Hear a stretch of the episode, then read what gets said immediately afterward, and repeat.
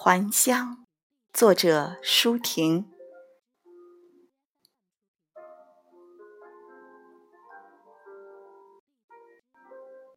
今夜的风中，似乎充满了和声。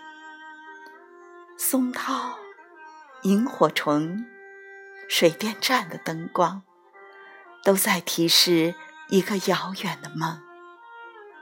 记忆如不堪重负的小木桥，架在时间的河岸上。月色还在嬉笑着。奔向那边的石阶吗？心颤抖着，不敢启程。不要回乡，不要回想。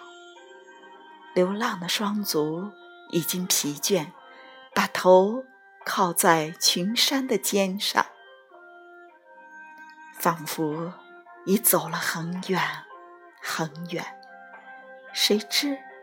又回到最初出发的地方，纯洁的眼睛重向星辰升起，照耀我，如十年前一样。